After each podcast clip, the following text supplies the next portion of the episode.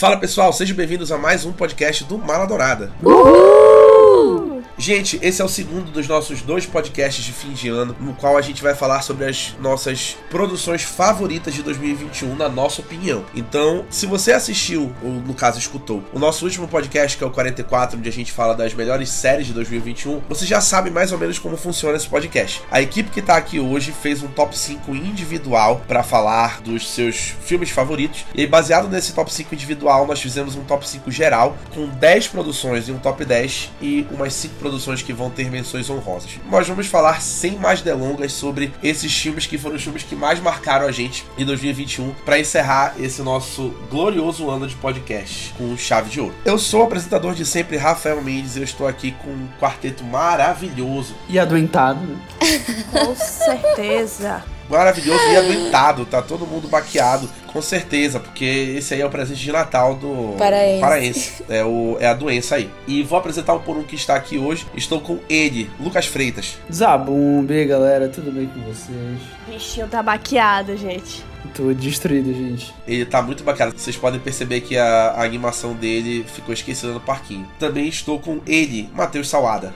Fala galera, tudo bom? Estou pronto para mais um cast polêmico. Polêmico, hoje vai ter polêmica. Vai ser quase um 30 minutos de soco, até porque as pessoas que mais participaram do 30 minutos de soco estão aqui, praticamente. Também estou com ela, Ana Brasileiro, mais conhecida como Baiana. Oi, gente, tudo bem? Antes de começar esse podcast, gostaria de deixar claro que eu ainda não assisti Homem-Aranha, tá bom? A primeira das sofredoras. Acaso nós falemos desse filme hoje, você já sabe que não haverão spoilers. Também estou com ela, Isabelle Rodrigues. Oi, gente.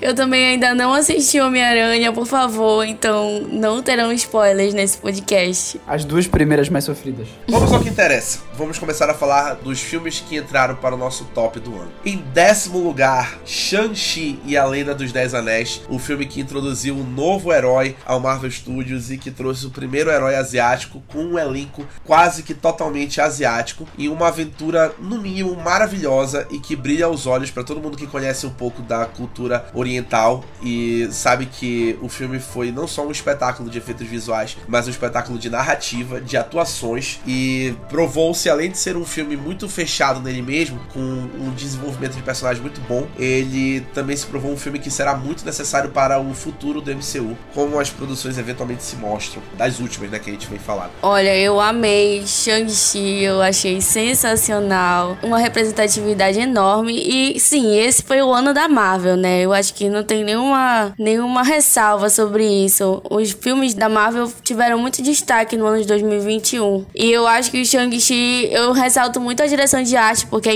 eu achei impecável, assim. É, a gente vê os traços da cultura chinesa é, nas roupas, nos trajes e, e nos figurinos e nos cenários. E, assim, é sensacional como eles conseguiram trazer uma modernidade e, ao mesmo tempo, resgatar, assim, essa cultura chinesa né? Fora toda a representatividade que o herói trouxe, né, pro MCU. Quem me conhece sabe que eu gosto muito de Shang-Chi. Eu acho que ele é um filme da Marvel bem feijão com arroz, só que é um feijão com arroz muito bem cozido, muito bem feito, assim. E ainda tem um temperinho a mais, né? O que eu acho muito legal nesse filme é que ele consegue levar as cenas de ação do MCU para um outro patamar. A gente viu cenas muito bem elaboradas em produções como Guerra Civil, em produções como Capitão América 2 e Soldado Invernal, sim. Só que ele consegue transportar esse universo de pessoas superpoderosas a um nível de ação, nível filmes como Ip Man, como John Wick. Então eu acho que nesse sentido foi uma transição muito necessária para Marvel, né, como filme blockbuster. E além disso, eu tô finalmente podendo comprar um bonequinho de super-herói que parece comigo, né? Então é, é legal, é legal. Eu eu gosto. Eu acho muito legal, assim, essa integração que eles realmente conseguiram fazer, né? Apesar de ser um,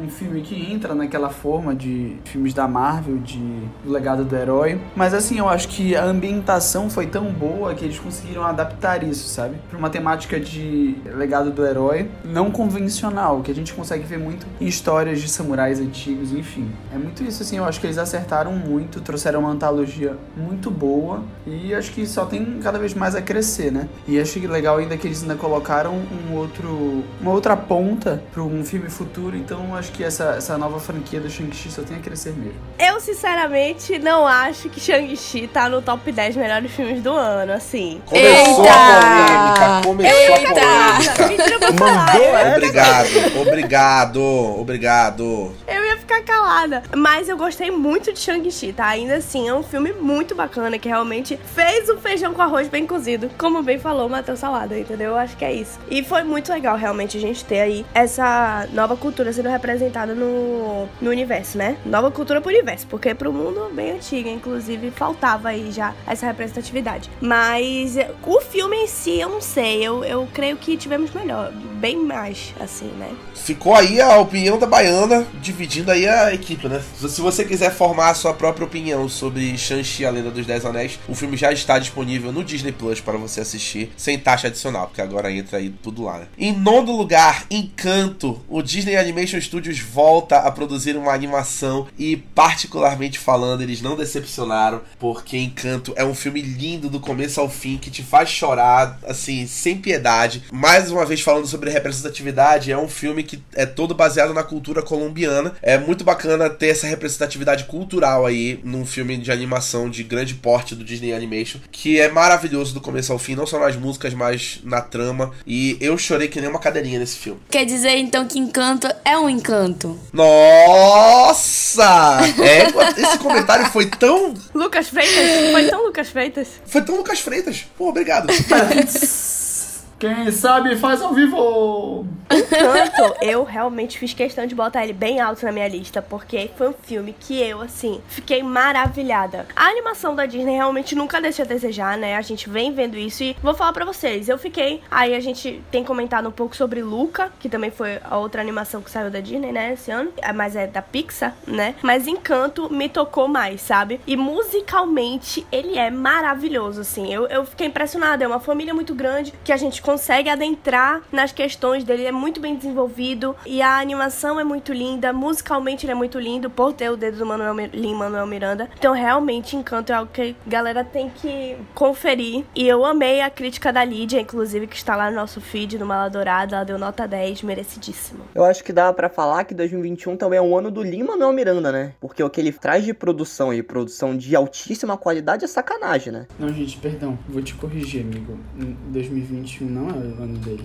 Ele, desde 2014, quando, quando Hamilton foi lançado, todos os anos é o ano dele. O cara não, consegue- é o ano Não, dele gente, no se- cinema, Não, falando 2021. sério, eu, não, eu entendo esse negócio, tipo assim, do ano dele, porque foi o ano que ele mais fez filmes e filmes de sucesso. Sim, sim, sim. Mas eu acho muito legal o quanto ele. A gradação dele foi muito grande, assim, sabe? É tipo de ir conseguir entrando em espaços, em lugares que ele não conseguiria, e aos poucos colocando música. Ó, não sei se vocês sabem disso. Ele tem música em Star Wars, vocês sabiam disso? Ah, Os últimos três filmes da franquia, ele tem música em todos. Então, tipo, ele foi conseguindo espaços que muita gente não conseguiria, sabe? Eu acho que a representatividade dele, por ser um ator porto-riquenho, por tudo isso, ele consegue trazer esse quê, sabe? Ele tem essa, essa diferença, ele consegue trazer essa riqueza muito é, musical, etc, entendeu? Mas é muito legal realmente ver uma- um grande nome da Broadway como esse conquistando cada vez mais, cada vez mais o mundo do cinema. E eu acho muito legal que nas produções dele ele também traz atro- atores do teatro musical, entendeu? Que a gente vê acontecer muito, né? Adaptações do teatro musical pro cinema que não tem atores de teatro musical, pegam cantor, né? Eita, que eu já meti o nosso estrela ali da Lady Gaga, mas é verdade. Pegam logo uma cantora ali, o Mariana Grande, pra fazer a Glinda no Wicked, entendeu? Ou às vezes pior, bota um ator tipo o Ryan Gosling pra cantar. Canta muito mal. Epa, epa. Hum, engraçado, né? Tu que fala bem de La La Land, cara. Eu amo o La Land, mas o Ryan Gosling Então canta pronto. mal. Então tu não tem local de fala pra falar mal do Ryan Gosling. Não era tu que não gostava do Ryan Gosling? Eu não gosto, pô. Mas eu não gosto de La La Land também. Eu adoro La La Land também. Ai, meu Deus. Encanto vai estrear em breve no Disney Plus. Se você ainda não viu, você consegue assistir lá pra tirar suas próprias conclusões também. E a Baiana me lembrou de um ponto muito importante, que é a gente tem crítica de quase todos os filmes que a gente tá falando aqui hoje. Então a crítica de Shang-Chi do Matheus está no feed e a crítica de Encanto feita pela Lídia também está no feed, dá pra assistir lá. Em oitavo lugar, O Tigre Branco da Netflix, que é produzido por ninguém menos do que Priyanka Chopra Jonas. Ela também está no elenco como atriz Rainha! Isabelle disse tudo aqui. Ela é rainha. E é um filme que fala muito sobre a realidade socioeconômica das castas mais baixas da Índia. E foi um filme que, sinceramente, me surpreendeu muito. Eu não esperava que o filme fosse ter um tom dramático tão forte e que ele fosse ser tão bom quanto ele foi. Ele foi tão bom, inclusive, que ele foi indicado ao Oscar de roteiro esse ano, em 2021. Então, ele é um filme realmente muito, muito aclamado e que merece muito estar aqui nessa lista. Eu gostei muito porque eu acho que nos últimos anos, principalmente por filmes como Bacurau e Parasita, a gente teve uma discussão muito bem fundamentada sobre desigualdade social, né? Só que trazer essa discussão para um contexto histórico e cultural completamente diferente, que é o sistema de castas da Índia, conseguiu enriquecer ainda mais esse discurso. Para quem não sabe, a Índia não adota mais o sistema de castas, né? Ele é institucionalmente proibido, só que ainda tem uma herança cultural muito forte. E você trazer essa questão de desigualdade em um sistema de castas sociais e não de classes sociais, sabe, dificulta ainda mais a questão da mobilidade social, que já é muito forte no sistema de classes. Então, assim, eu acho que é um filme muito feliz de retratar esse recorte muito específico. Sem falar que a montagem é excelente, a direção é excelente, eu acho que todos os atores estão dando tudo de si para entregar essa obra que é extremamente singular. É um filmaço. Merecia estar mais na frente, inclusive, mas enfim, deixa quieto. Eu escrevi a crítica de Tigre Branco, está lá no feed, saiu no começo do ano, obviamente, para pegar ali o hype do Oscar. E o filme ainda está disponível na Netflix, caso você queira assistir lá. É imperdível de fato. E você tem que assistir. Em sétimo lugar, se esse filme não tivesse aqui nessa lista, eu ia dizer que é marmelada, porque esse foi o filme de super-herói mais irreverente e surpreendente já feito, provavelmente. Pra gente que já tá acompanhando o filme de super-herói há muito tempo, sabe que entrou-se numa caixinha, querendo ou não. E aí chega o Esquadrão Suicida de James Gunn e muda todo esse contexto. Eu esperava muito desse filme. Eu só não esperava que ele fosse ser muito maior do que eu já, que eu já esperava, que é muito. É simplesmente muito divertido, é muito surpreendente. O James Gunn, ele não tem pena de nada, de ninguém. O filme todo é realmente o que o Esquadrão Suicida deveria ser. E eu acho que era ele para ter feito esse filme desde o começo, desde lá de 2016. Mas eu sinto que ele chegou na hora certa para fazer esse filme. Eu não tive saco, por mim esse filme não estaria na lista. Porque o que aconteceu? Eu saí no meio da sessão, porque eu achei muito tosco, Heresia. realmente. Eu não gostei de Esquadrão Suicida. Mas, como eu não acompanho tanto o mundo dos super-heróis, talvez realmente seja por isso que eu achei super tosco, entendeu? E eu não tive paciência pra assistir. Eu achei o CGI muito ruim. E eu realmente não tive paciência. Não, não teve nada que me prendeu no filme até o final. E aí eu fui embora pra minha casa, saí no meio da sessão mesmo. Nem Então- o tubarão fofo. Esqueci o nome dele. Não, nada, amiga. O Lucas falou um negócio certo aqui no chat. É o de 2021, não é o de 2016, não, que a gente tá falando, pô. Pois é, foi esse mesmo, 2021. Tentei, tentei.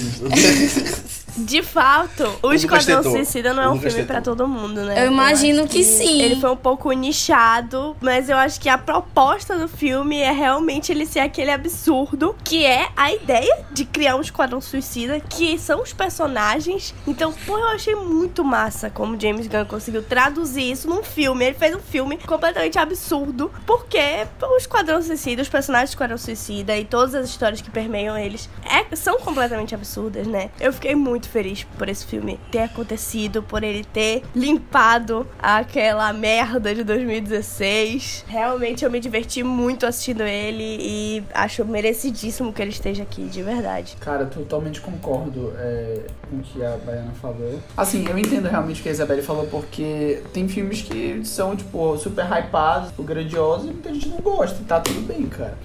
Tem filmes assim que as pessoas, tem muita gente que gosta e são horríveis. Batman vs Superman tá aí pra provar isso, né? Cala e, a assim, boca, a meu gente tem que Deus, aceitar, cala a a gente tem que boca. aceitar as diferenças, né? Por que tu aceitar é assim? que, que são diferentes e gostam. Mas assim, eu acho que pro que o Esquadrão Suicida James Gunn se propôs, ele conseguiu atingir com muito louvor, sabe? Ele realmente consegue é, bem aproveitar os personagens, consegue deixar caricato, mas um caricato bom, tudo mais. Consegue realmente tirar essa mácula, mas eu acho que aquele filme de 2016 nem existiu, eu só apaguei da minha cabeça. É, então, eu acho que assim, ele é um dos grandes filmes de super-herói desse ano. E é isso aqui. Acho que vale a pena ele estar aqui sim.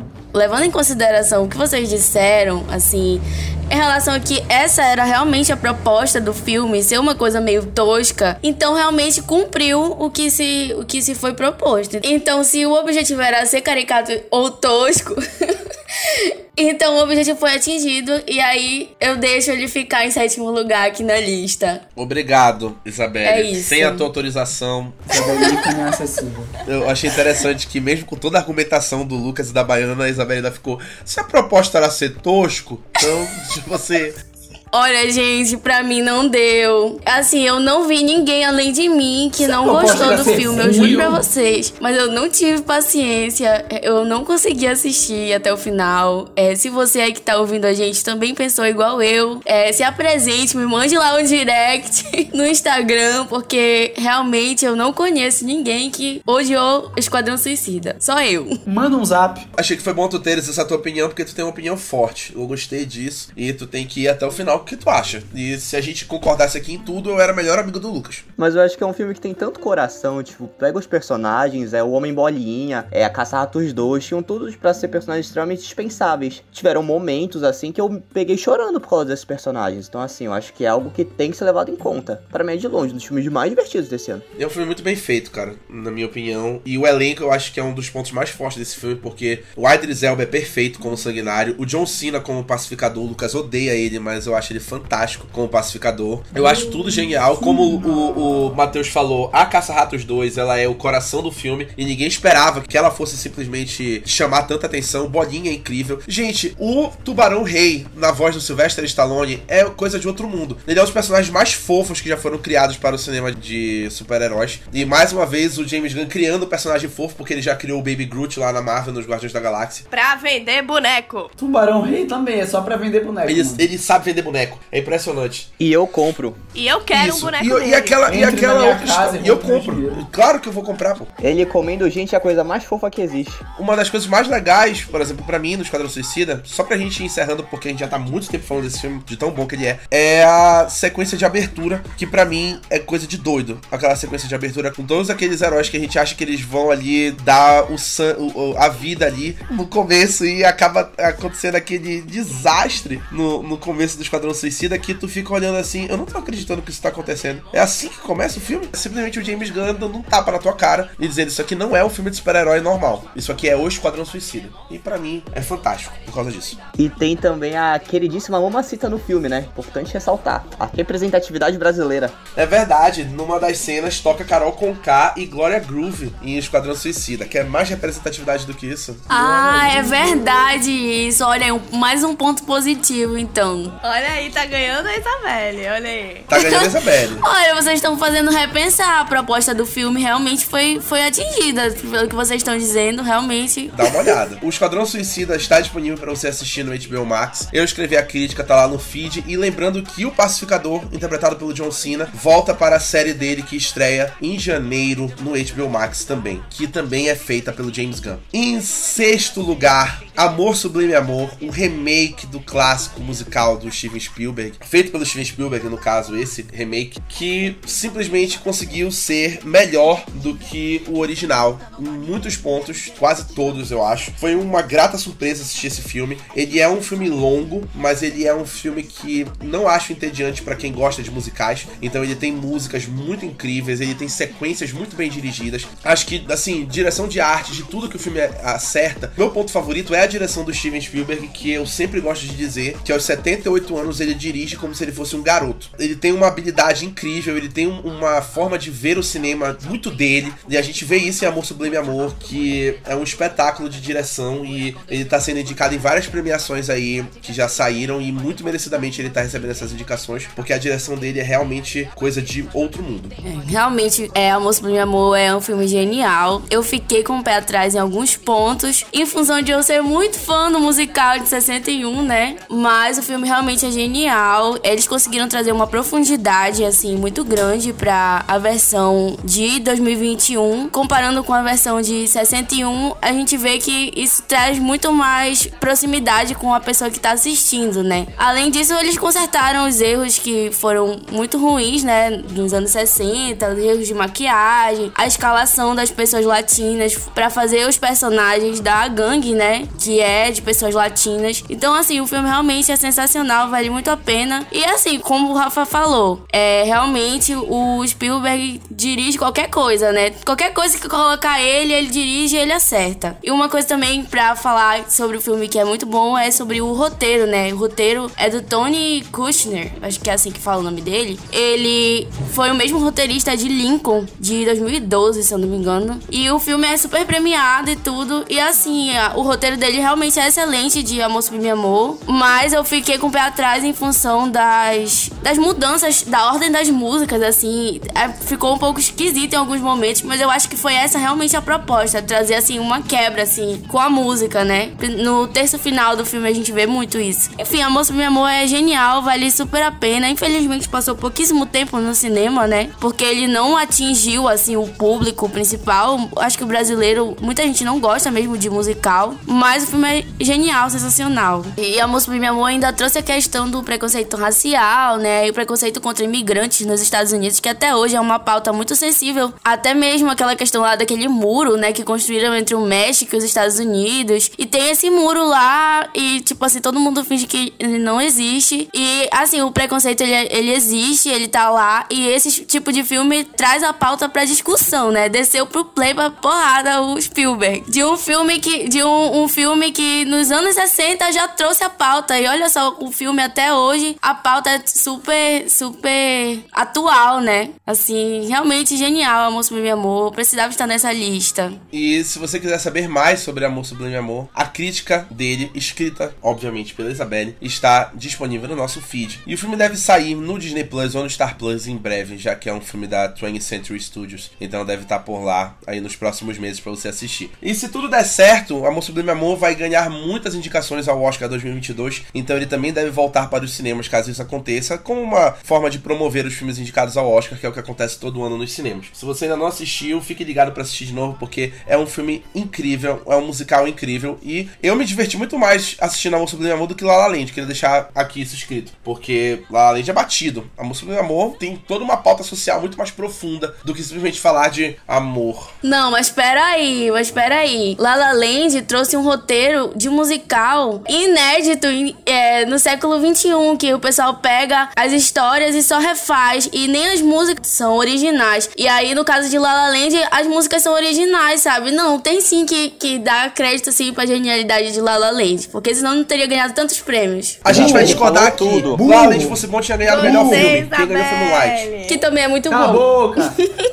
La La Land não é nem o melhor filme do Damien Chazelle. Eu falo isso em todos os podcasts. O Whiplash dá um banho de filme em La La Land. Não tem nem por que ser o melhor musical, pô. Rafael Mendes, não tô entendendo o teu ponto. Whiplash, onde é filme musical? Eu não falei que era filme musical, eu falei que o Whiplash Falou era sim. melhor do que La La Land entre os filmes do Damien Chazelle. No meu Eita, ranking do Damien onda. Chazelle, o La La Land é o segundo. Ele só não é o pior porque existe o primeiro homem. Vamos lá, vamos continuar. Em quinto lugar, já que a gente tá falando de filmes socialmente relevantes, como a gente falou de Amor Sublime Amor, a gente fala também de Marighella, que é o filme brasileiro que mais deu o que falar nos últimos anos. A gente falou sobre ele no nosso podcast 42 de precisão histórica no cinema e na televisão, onde a gente fala sobre a história do Carlos Marighella e tudo mais, que foi um filme que sofreu muita censura, demorou a chegar nos cinemas brasileiros e que quando chegou foi um verdadeiro soco no estômago e que merecidamente está aqui nessa lista porque é um filme, como a gente sempre fala, muito relevante não só para falar de Brasil, ditadura militar, mas também para falar do Brasil 2021 e do Brasil 2022, que ainda não acabou infelizmente, mas há de melhorar. Sem palavras, a Marighella é sensacional. Jogou na cara de todo mundo como era horrível a ditadura pra esse povo que fica apoiando essa doidice em 2021. É, e que é uma coisa que nunca mais tem que se repetir, realmente. O filme é sensacional, tem muitos acertos. E assim, é, eu adorei. E é um filme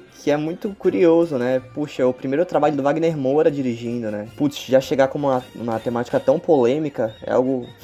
Rafael ficou até sem chão aqui. Mas já chegar com uma temática tão polêmica, né? Era algo bastante arriscado. E eu fico do fundo do meu coração muito grato que esse filme finalmente conseguiu chegar no Brasil, porque ele foi exibido em todos os festivais mundialmente, foi aplaudido de pé em todos os festivais, e no Brasil era impedido de ser exibido, né? Vai entender. Pois é, e a, e a gente viu muitas pessoas que saíram, tipo assim, do cinema, porque ficaram incomodadas. Incomodadas com o filme. E assim, realmente não tem nada que incomode no filme. Pelo contrário, o filme ele mostrou uma coisa que já deveria, na verdade não deveria nem ter a necessidade de ser mostrada no cinema. Deveria ser assim uma coisa que todo mundo concorda que é horrível que foi a ditadura, né? E assim mostrou o outro lado da moeda. Nunca foi mostrado, né, nas telas e na história também até hoje. É, tá todo mundo tentando resgatar isso daí. Enfim, o filme tem muitos acertos, hoje praticamente assim não tem trilha sonora, eu achei isso sensacional. Eles colocaram a música em momentos pontuais do filme e a gente consegue apreciar a letra das músicas, né?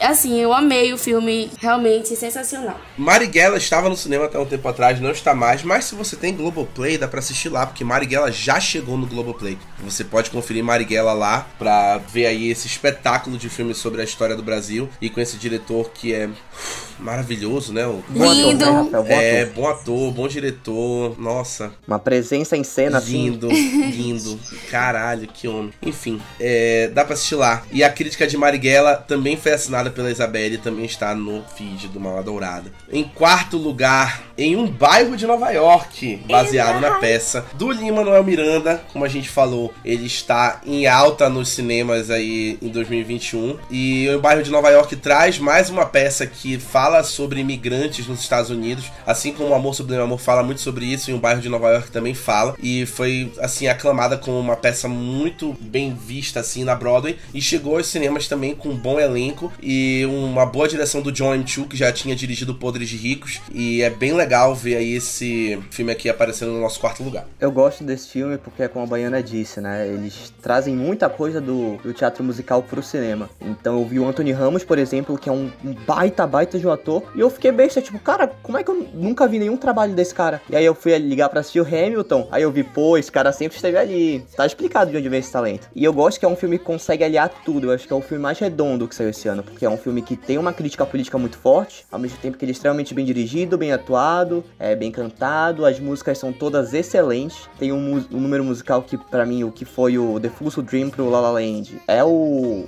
número do. Putz, esqueci o nome. Qual o nome? Ana, qual o nome da. Não, não, da velhinha? Que ela fala calor, calor. Ah, tá. É o Paciência e Fé. Paciência e fé, pra mim é, enfim, um filme que já, é, já nasce como clássico. Nossa, o Matheus foi fundo, né? Nessa afirmação. Já nasce como um clássico. Eu falo sem medo. Caramba. Esse ano também teve muita relevância, né? Os musicais ficaram bem. Apesar de ter tido musicais horríveis, tipo aquele Cinderela com a Camila Cabelo, muito, muito ruim, assim. É, tiveram musicais muito bons esse ano. Eu acabei pensando sobre isso aqui. Realmente tiveram musicais que se destacaram, né, esse ano. E musicais com boas discussões, né? Se a gente for parar pra pensar, É não são musicais verdade. vazios. Naturalmente, eu acho que eu não veria tantos musicais na nossa lista de 10, top 10 filmes do ano como esse ano. Realmente foi um ano aí de destaque para os musicais e In the Heights, né, o bairro de Nova York, me tocou muito. Foi uma produção muito bem feita. Eu achei ele coreograficamente muito bom também. Foi interessante ver essa adaptação, apesar de que eu queria só fazer esse comentário mesmo. Tinha alguns momentos que pareciam muito que assim, era como se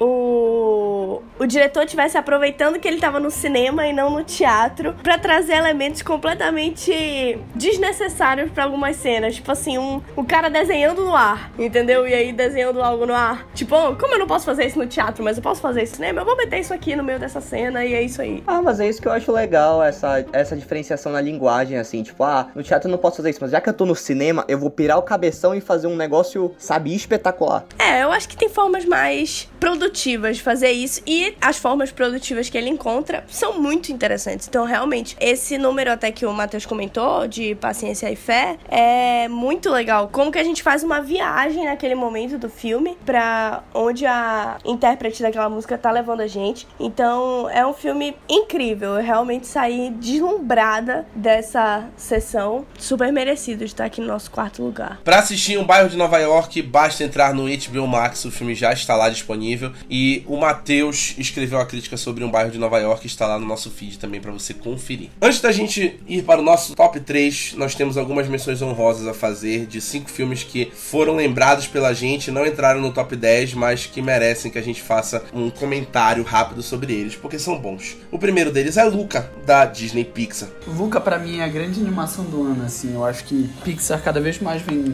fazendo. vai vem se aperfeiçoando, né? Nessas animações a gente fala que, nossa, essa, essa animação agora vai ser melhor. É, a Pixar consegue sempre mais além, sabe? Eu ainda não vi Encanto, né? Pra saber se é realmente melhor, mas provavelmente que se, se tá no, no top 10 é melhor. Mas para mim, Luca, assim, consegue trazer um, uma coisa diferente, assim, sabe? Eu tenho muito assim como Viva, que para mim foi uma, uma animação muito marcante. Assim como Luca me tocou muito, Viva também me tocou muito. Eu acho que realmente a Pixar cada vez mais tem acertado com as suas animações, que é aquilo que eu, eu não lembro de falar, acho que foi até na Animazon, que tem essa, essa dualidade, né? É a mesma animação para criança e para adulto, só que ela toca em pontos diferentes quando é para uma criança e é para um adulto, sabe? E é isso. Lembrando que Luca está disponível no Disney Plus para se você quiser assistir. E o Rafael Mendes escreveu a crítica. Apesar de ser uma pessoa ruim. Sim, todo mundo sabe disso. Também temos na nossa lista Cruella, da Disney, que trouxe a Emma Stone no papel clássico da vilã de 101 Dálmatas. Gente, esse filme é sensacional. Cruella teve uma enorme aprovação, né, dos críticos. Ele tava com 73% de aprovação no Rotten Tomatoes da última vez que eu olhei. E assim, o filme conseguiu explicar muito bem a versão da Cruella da história, né? Como ela se tornou a vilã que não gosta de, de animais e tudo. E eu vi até uma entrevista que a Emma Stone tava falando que o objetivo do filme não era é, mostrar o ódio aos animais, né? E eu achei isso muito legal da parte dela de falar, porque é, a Cruella, ela não é do jeito que ela é, de uma forma, digamos assim, ruim, né? Porque ela é a vilã, mas ela não é do jeito que ela é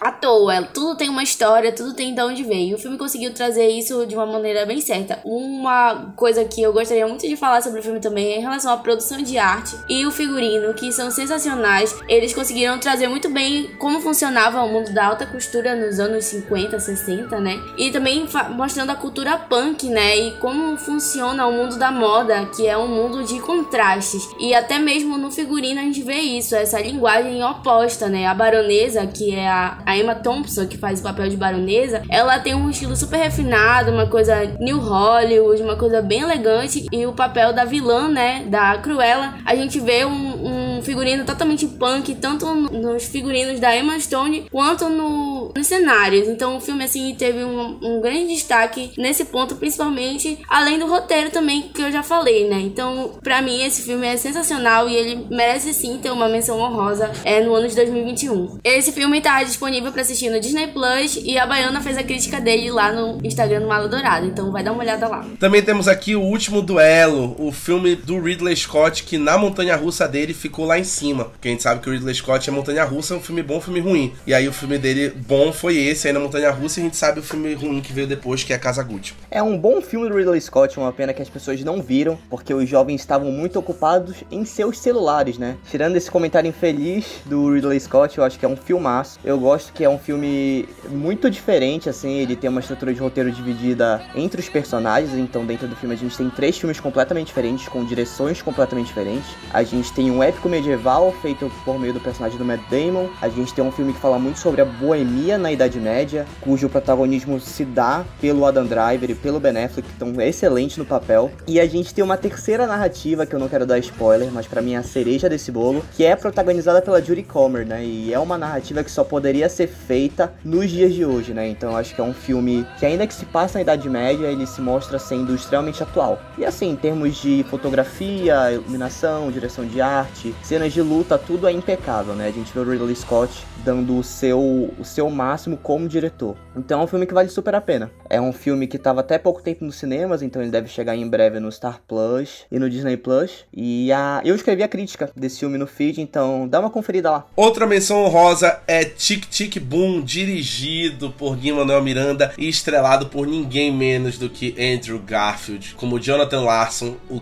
escritor da peça Rent, Os Boêmios. Mais uma vez, Lin-Manuel Miranda aparecendo aqui, né, nesse nosso podcast. Tic Tic Boom realmente me surpreendeu. Eu gostei muito do filme, eu não tava esperando, não conhecia nada sobre a história, apesar de eu ser uma louca de musicais. É uma produção da Netflix, vocês podem conferir lá. Ele realmente me emocionou muito, ele conseguiu cativar o seu telespectador para dentro daquela história e o Andrew Garfield mandou muito bem, tanto cantando quanto dançando, quanto trazendo a gente ali para aquele filme que funciona de uma forma diferenciada. É, é, o cara contando sobre um momento da vida dele. Na verdade, a gente meio que assiste uma peça, enfim. É uma experiência diferenciada. Eu recomendo para muita gente. Tá disponível na Netflix e eu escrevi a crítica também disponível lá no Mala Dourada. Muito bem. Para encerrar essa lista de menções honrosas, antes da gente voltar pro top 3, a gente fala também de Minari, que, por incrível que pareça, é um filme que saiu em 2021, mesmo que tenha concorrido ao Oscar desse ano, ele saiu em 2021 porque as regras do Oscar desse ano foram diferentes. E eu acho que Minari é uma experiência impressionante porque traz muito sobre a visão dos imigrantes orientais que saem das suas terras para vir para o ocidente em busca de uma vida melhor, que é prometida, aquela questão do sonho que vem sendo vendido,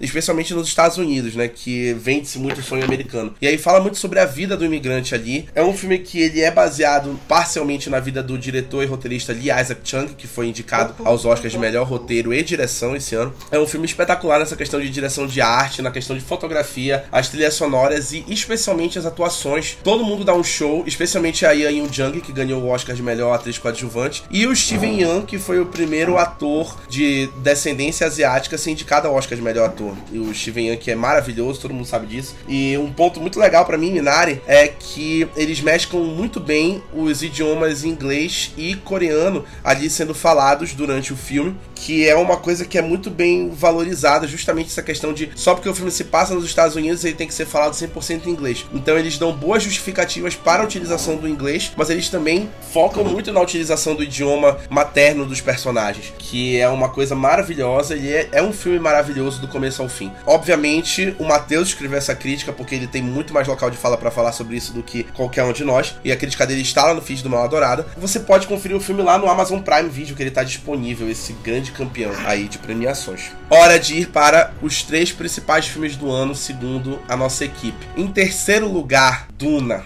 que é enfim. Que é o maior do ano, segundo a minha opinião. Segundo a opinião da Baiana, é o maior do ano. Porque é aquela história. Eu acho que o que o Danny Villeneuve fez nesse filme foi dar uma aula de cinema. Ele disse assim: vocês querem saber o que é cinema? É isso aqui. E ele dá um espetáculo de cinema na, em Duna, do começo ao fim, em todos os momentos. E ele faz aquela adaptação perfeita do livro do Frank Herbert, que Duna era considerado como o livro inadaptável por muita gente. E aí o Danny Villeneuve chegou e disse assim: Eu consigo fazer. E aí ele conseguiu fazer. E fez, e fez perfeito, de forma perfeita. É, todo mundo atua muito bem no filme, a fotografia é incrível, os efeitos visuais são incríveis, o som do filme é incrível, a direção de arte é incrível. Esse filme é muito impecável. Ele tem uma, uma qualidade técnica tão impecável quanto Amor Sublime Amor, na minha opinião, que vem sendo os dois filmes mais indicados nas premiações aí que estão saindo nesse fim de ano e começo de 2022. É, é, esse filme pegou grandes novos sucessos, né, da nova Hollywood. Tem vários atores, assim, a Zendaya, né,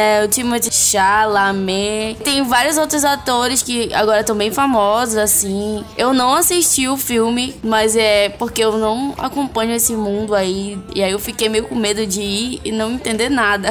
Mas, assim, é, eu acho que eu não entender nada. Mas a gente não pode tirar, né, o, o filme do sucesso que ele é. Duna, para mim, foi um espetáculo. A gente já tem todo um podcast dedicado a Duna, mas eu preciso ressaltar novamente o quanto que ele foi assim épico de ser um filme tão grandioso, né? Dele ter um ritmo diferenciado. Fazia muito tempo que eu não via um filme com aquele ritmo lançando no cinema, e, enfim, atingindo o tanto de pessoas que atingiu e prendendo a gente, trazendo toda uma nova mitologia que na verdade é bem antiga, né? A gente sabe que o livro é bem antigo e que, enfim, muita coisa se inspirou em Duna, mas é muito legal ver isso trazido para as telas com toda a modernidade e tudo mais. Então, realmente assim, Duna para mim foi o ponto alto do ano. É um bom filme, eu acho que tem vários méritos. Eu acho que a fotografia é, assim, extremamente acima da média. Eu acho que o trabalho de direção de arte é extremamente acima da média. Eu acho que como adaptação é realmente impressionante, porque é uma obra que antecede coisas como Star Wars e Star Trek, então meio que fundamentou, deu as bases para esse gênero cinematográfico. Mas eu não acho que seja um filme acessível. Eu sei porque eu fui junto a vários amigos meus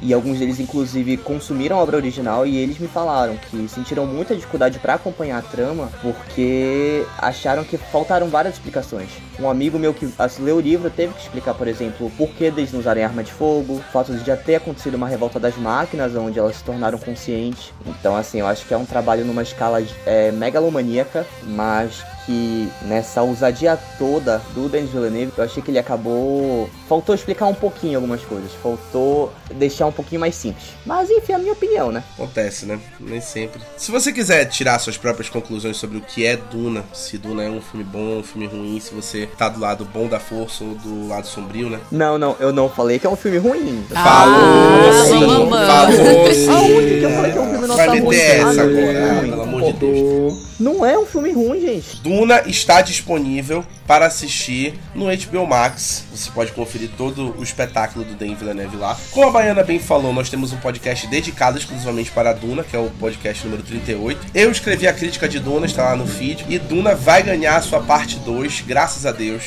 em 2023, com todo mundo de volta. Amém. No segundo lugar, temos aquele que é Amém. considerado o maior filme do ano que é considerado como o filme mais aguardado do ano, que movimentou multidões para os cinemas para comprar os ingressos, que, enfim, deu cagada, porrada, bateram em velhinha lá que eu vi. Spray de pimenta. Spray de pimenta nas crianças. Ai, gente, que horror, o né? Lucas Freitas chegou lá no cinema para comprar o ingresso meia-noite, para ser atendido três da tarde. Exatamente. Mas consegui. Caraca. Nós estamos falando, obviamente, de Homem-Aranha Sem Volta para Casa, que é o mais novo filme do Marvel Studios, que é a, a terceira parte da trilogia Homecoming do Tom Holland como Homem-Aranha. Lembrando que a gente não vai falar spoilers aqui sobre Homem-Aranha, porque a Baiana e a Isabela ainda não assistiram. Então, o resto que já assistiu vai pegar leve. Mas dá pra falar que é um filme como nenhum outro, e que é definitivamente o melhor filme do Homem-Aranha em live action até então. Ele é espetacular em todos os sentidos, direção de arte, fanservice, é, efeitos visuais, narrativa, desenvolvimento de personagem. É a única pessoa que encontrou defeitos em Homem-Aranha é o Matheus Salada, mas é porque ele encontra defeito em tudo. Simplesmente é um filme como nenhum outro, na minha opinião. É realmente um filme que merece muito estar aqui nas cabeças dessa nossa lista. Assim, só pra deixar claro, eu não odeio esse filme, muito pelo contrário, eu amo esse filme, eu saí extasiado do cinema. As críticas que eu tinha ao Tom Holland foram todas por água abaixo. Só não acho que é um filme, sabe, perfeito. Eu acho que tem algumas coisas, poucas coisas que não estragam a experiência que não funcionam. É só isso. A possibilidade do, de, de, de não afastar ele tanto dos plebeus. Mas esse filme é perfeito. Não, mas falando sério, foi o que eu falei ontem, não sei se eu não pude participar do podcast, né? É, mas eu falei isso. É, eu acho que assim, a única coisa que me incomoda desse filme, me incomoda não, mas pra mim não faz tanto sentido é o Peter in- incessantemente desejar Gente, foi pra mim, foi impressionante a quantidade de pessoas vestidas de Homem-Aranha por metro quadrado no shopping. Eu fui fazer minhas compras de Natal com a minha mãe e chegou lá, tinha tantas pessoas vestidas de Homem-Aranha, gente. Como é que a pessoa assistiu o filme assim? Não fica calor, será? a gente tá em Belém do Pará. É, não, acho que é isso. Eu acho que realmente é o grande filme do ano e cada vez mais assim a gente tá chegando é, na adaptação perfeita dos quadrinhos, né? Os, os filmes da Marvel estão caminhando pra isso, cada vez sendo mais fidedignos e é isso. É, é muito difícil falar desse filme sem dar spoiler, né? Eu percebi isso com o Lucas agora. Não, não. Mas o negócio que eu achei muito interessante sobre esse filme é que o Paul Thomas Anderson, que é um diretor de grandes, sabe, filmaços, é, como Sangue Negro e Trama Fantasma, deu uma opinião muito positiva sobre esse filme. Ele falou que filmes que são eventos, como é esse filme, como foi o Ultimato, são extremamente importantes agora nessa retomada do cinema. Porque os cinemas ficaram fechados por muito tempo e, pra quem não sabe, a estrutura do cinema, não só a estrutura, né, como a produção cinematográfica, emprega muita gente. Desde o cara que tá lá na limpeza, quanto o diretor de fotografia, o assistente de figurino. E essas pessoas tiram muitas dificuldades durante a pandemia. Então, eu lembro que eu falei mais cedo que foi um filme que ocupou basicamente todas as salas de cinema. Só que por mais agridoce que isso pareça, eu acho que é extremamente necessário para que o cinema possa ter essa retomada, né? Eu, eu fico muito feliz de saber que um filme pós-pandemia pode finalmente chegar à marca de um bilhão, né? Mundialmente. Eu acho que é um marco muito importante justamente para essa volta do cinema. É, realmente, eu concordo vivo, com né? isso. Que foi muito ameaçado, como tu falaste, nesse período de pandemia. E aí veio aí o Homem-Aranha quebrando recordes de bilheteria já, com altas projeções. As salas de cinema continuam lotadas, mesmo quase uma semana depois da estreia. Ainda está com superlotação em tudo. Então é bem legal ver aí que o cinema ainda continua com muita força, né? Ele, em um final de semana, fez a bilheteria do Liga da Justiça do Joss Whedon. Em um final de semana. Em um final de semana. Que a gente sabe que não, não era muito difícil, né? A bilheteria da Liga da Justiça do Joss Whedon foi decepcionante. No filme também foi, né? É um detalhe que a gente vai falar daqui a pouco, já dando spoiler. Homem-Aranha, assim, Volta para Casa é um filme tão grande que também tem um episódio de podcast dedicado a ele, que é o nosso episódio 43, é um dos últimos agora. Então, se você quiser saber mais sobre o filme, escute lá, mas tem spoilers, então fique ligado. Escute o podcast só depois de assistir o filme. E o Lucas deixou aí uma crítica maravilhosa sobre Homem-Aranha Sem Volta para Casa, cheia de emoção. O filme ainda está nos cinemas, mas se você não quiser ir ver nos cinemas e quiser esperar para chegar em casa, o HBO Max já confirmou que o filme vai estrear lá em janeiro. Quando sair do cinema, já vai chegar no HBO Max direto, tá? Lembrando que os filmes do Homem-Aranha não chegam no Disney Plus por questões contratuais, já que os filmes do Homem-Aranha são distribuídos pela Sony. E a Sony não tem contrato com a Disney. Ela tem contrato com a HBO e com todos os outros streams, menos a Disney. Então vai chegar por lá. No nosso primeiro lugar, esse filme, para mim, é o filme que eu mais esperei por quatro anos. Eu fiz campanha, eu esperei. Em Comic Cons eu fazia campanha, eu fazia campanha na internet, eu era aqueles fanboy chato que ficava o tempo todo enchendo o saco disso. E deu certo, porque foi realmente um filme como nenhum outro. Ele é um filme que representa a força dos fãs na indústria audiovisual. O que os fãs conseguem fazer é realmente coisa de maluco quando eles se dedicam, né? Então eu tô falando, obviamente, da Liga da Justiça de Zack Snyder, que é o Snyder Cut, que viu a luz do dia em 2021. Foi coisa de maluco o quanto a Warner picotou a versão do Josh Whedon que saiu em 2017. E aí a gente vê a versão de 2021 e vê todo o plano que o Zack Snyder tinha para a Liga da Justiça. É realmente um filme maravilhoso. É eu não tenho, assim, eu não consigo falar mal desse filme porque para mim esse filme ele é, ele é surpreendentemente nota 10 em todos os quesitos. E eu assisto esse filme várias vezes durante. Já assisti esse ano várias vezes esse filme, mesmo ele tendo 4 horas de duração e é um negócio assim fantástico. É o que a Liga da Justiça merecia. Pra mim, realmente é um filme grandioso. É, mexeu muito comigo na época. Eu lembro até hoje que eu, que eu liguei pro Rafael depois que eu terminei de assistir, chorando literalmente. Porque, assim, é um filme muito importante para a cultura de heróis. Querendo ou não, a Liga da Justiça, ela foi é, o desenho, uma das franquias que a gente mais viveu, né? A gente tinha o Liga da Justiça Sem Limites, e eu acho que a gente cresceu vendo esses desenhos. Poder ter a experiência de ter algo que é tão, foi tão bem adaptado pelo Zack Snyder é, nos cinemas e tinha sido tirado isso dos fãs, isso foi muito doloroso, assim. É, o Zack Snyder, logo quando ele começou a fazer Liga da Justiça, ele prometeu algo que quando saiu o filme do Josh Whedon, a gente sentiu realmente que não condizia, sabe? E o próprio Zack Snyder falou que não condizia com aquilo que ele tinha feito e que ele tinha tendido pro filme, né? E eu realmente acho diferente assim esse filme até pela por toda a mobilização. Não foi só uma mobilização dos fãs, mas até dos próprios atores, porque sabiam da grandiosidade do filme, sabiam que tinham gravado e sabiam que o filme poderia ser muito melhor do que ele realmente foi. E com isso nasceu, né? Esse ano saiu, né, no HBO Max. Foi assim, maluquice, maluquice que esse filme fez. Quebrou recordes.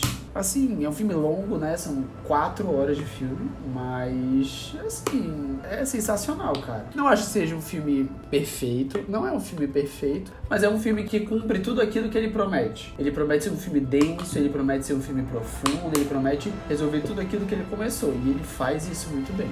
Assim, eu, eu brinco muito com o Rafa em relação ao Zack Snyder e tal, mas de verdade, eu lembro que é foi um filme muito, muito arrebatador para mim como fã de quadrinhos e como fã da DC, né? Por mais que eu tenha algumas, algumas coisas eu não gosto do jeito da visão do Zack Snyder, eu, eu percebo que isso é muito gosto pessoal, mas o, o tratamento relacionado a as cenas de ação, a fotografia, ritmo do filme, e é muito irônico falar isso porque eu tô falando de ritmo num filme que dura 4 horas, né? Mas realmente é algo muito, muito curioso, porque ele consegue pegar uma obra que já existe e dar um trato completamente diferente e, e aplicar uma visão, sabe, completamente autoral. Para mim, a única questão que pesa nesse filme é: esse filme só pode ser realizado porque o estúdio deu total liberdade criativa pro Zack Snyder. Por isso, eu acho que ele, não querendo diminuir o trabalho do diretor de forma alguma, mas ele teve uma facilidade que outros diretores não tiveram. Talvez, por exemplo, algumas incoerências que existem no roteiro de Homem-Aranha Sem Volta para Casa poderiam ser consertadas se não tivessem dois estúdios na cola do diretor, sabe, tendo que remendar isso, colocar tal personagem, fazer tal coisa. O que eu quero dizer com isso é, o Zack Snyder teve uma oportunidade de ouro de fazer um filme sem interferência de estúdio. E é isso, isso é o que eu acho que a gente não vai ver tão cedo em Hollywood. Que é inclusive uma coisa muito bacana, porque ele abriu mão de qualquer pagamento e qualquer cachê para ele. Ele não quis ser pago para finalizar o, o, Snyder Cut. Ele só pediu dinheiro para pagar o que ele precisava pagar de efeitos visuais e para refilmagens, que ele tem uma cena que ele filmou pro Snyder Cut e pediu total controle criativo, como o Matheus falou. Então,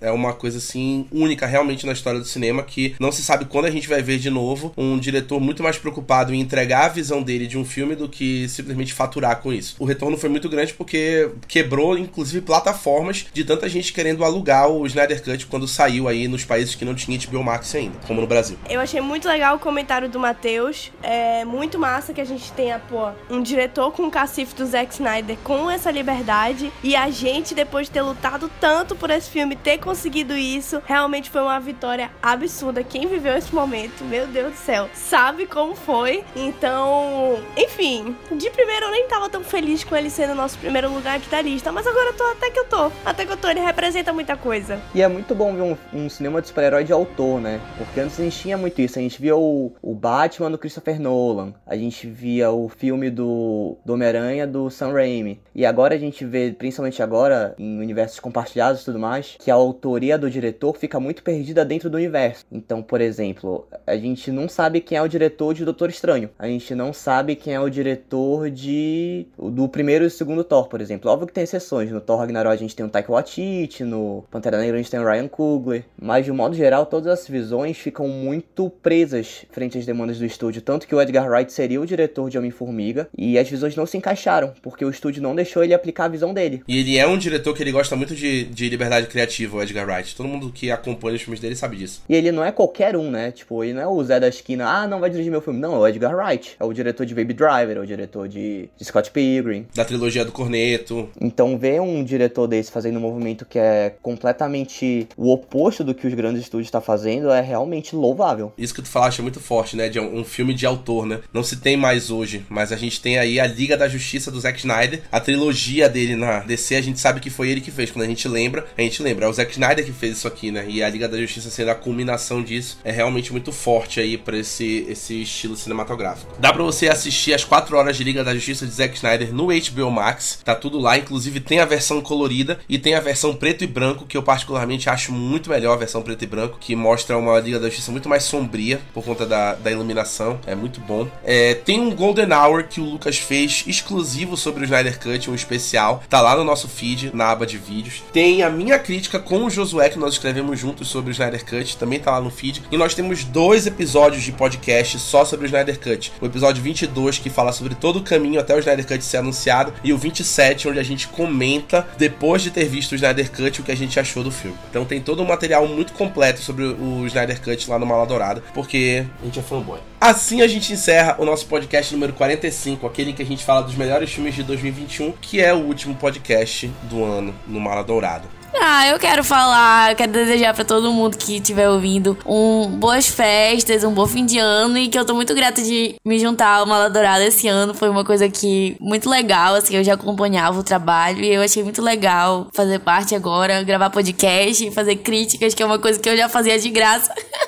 e agora eu continuo fazendo de graça, mas agora para várias pessoas. Não mudou, mas agora eu sinto que eu tô sendo mais ouvida, sabe? Não sei explicar, mas eu gosto da sensação de, disso. E é isso, gente. Boas festas para todos, um bom fim de ano e a gente se vê nos próximos podcasts. Muito bom estar finalizando o ano do lado dessa equipe maravilhosa. Espero que venham muitos por aí. E é isso, gente. Bom fim de ano para todos os nossos ouvintes. vão ao cinema, consumam conteúdo, divulguem a nossa página e é isto. Galerinha, você que está nos assistindo, muito obrigado por ter nos assistido esse ano. Eu sei que às vezes é muito complicado, né, escutar a voz do Rafael Mendes, assim. Acho que vários podcasts durante um ano são muito. Não, tirando, tirando, tirando essa parte, né? Deixando de fazer graça, mas assim, é muito é recompensante, assim. Esse ano foi um ano muito importante para Mala Dourada. Acho que assim, nossa página cresceu de uma forma muito orgânica e de uma forma que a gente acho que não esperava até. E isso basicamente se deve ao apoio de vocês, a vocês estarem escutando nossos podcasts, lendo nossas críticas e realmente desejando, né, que essa página cresça. Então, muito obrigado de verdade. O ano de 2022 seja um ano melhor para todos, né? Que a gente possa finalmente vencer de vez esse vírus maldito. E é isso, galera. Não disse qual vírus. Quando eu falo essas frases aí, eu tô falando de mais de um. Exatamente. Eu também queria agradecer os ouvintes. É, a gente publica muita coisa, a gente publica crítica, a gente publica podcast, a gente sempre tem uma recepção muito positiva disso. Então eu queria, do fundo do meu coração, agradecer vocês que seguem a gente. O Rafa brinca que a gente não sabe fazer podcast curto, é verdade. Os papos são sempre muito extensos, mas é porque a gente tem muito amor por aquilo que a gente fala e a gente fica muito feliz que tenham pessoas que possam acompanhar essas nossas paixões, né? Então, muito obrigado por acompanhar a gente. Um podcast pequeno, mas que a gente faz com muito coração. E um podcast paraense, né? Um podcast podcast paraense nerd e é uma coisa que a gente não vê em todo lugar, então obrigado por apoiar também é, cultura regional. Não sei se dá para falar que é, mas eu acho que é. Com certeza é, pô. Acho que a gente fazendo, dando a nossa visão daqui de nortista é, é muito importante, né? É, a Baiana vai além, que ela é nortista e nordestina, ela é o melhor dos dois mundos. É, eu derrubando preconceitos aqui.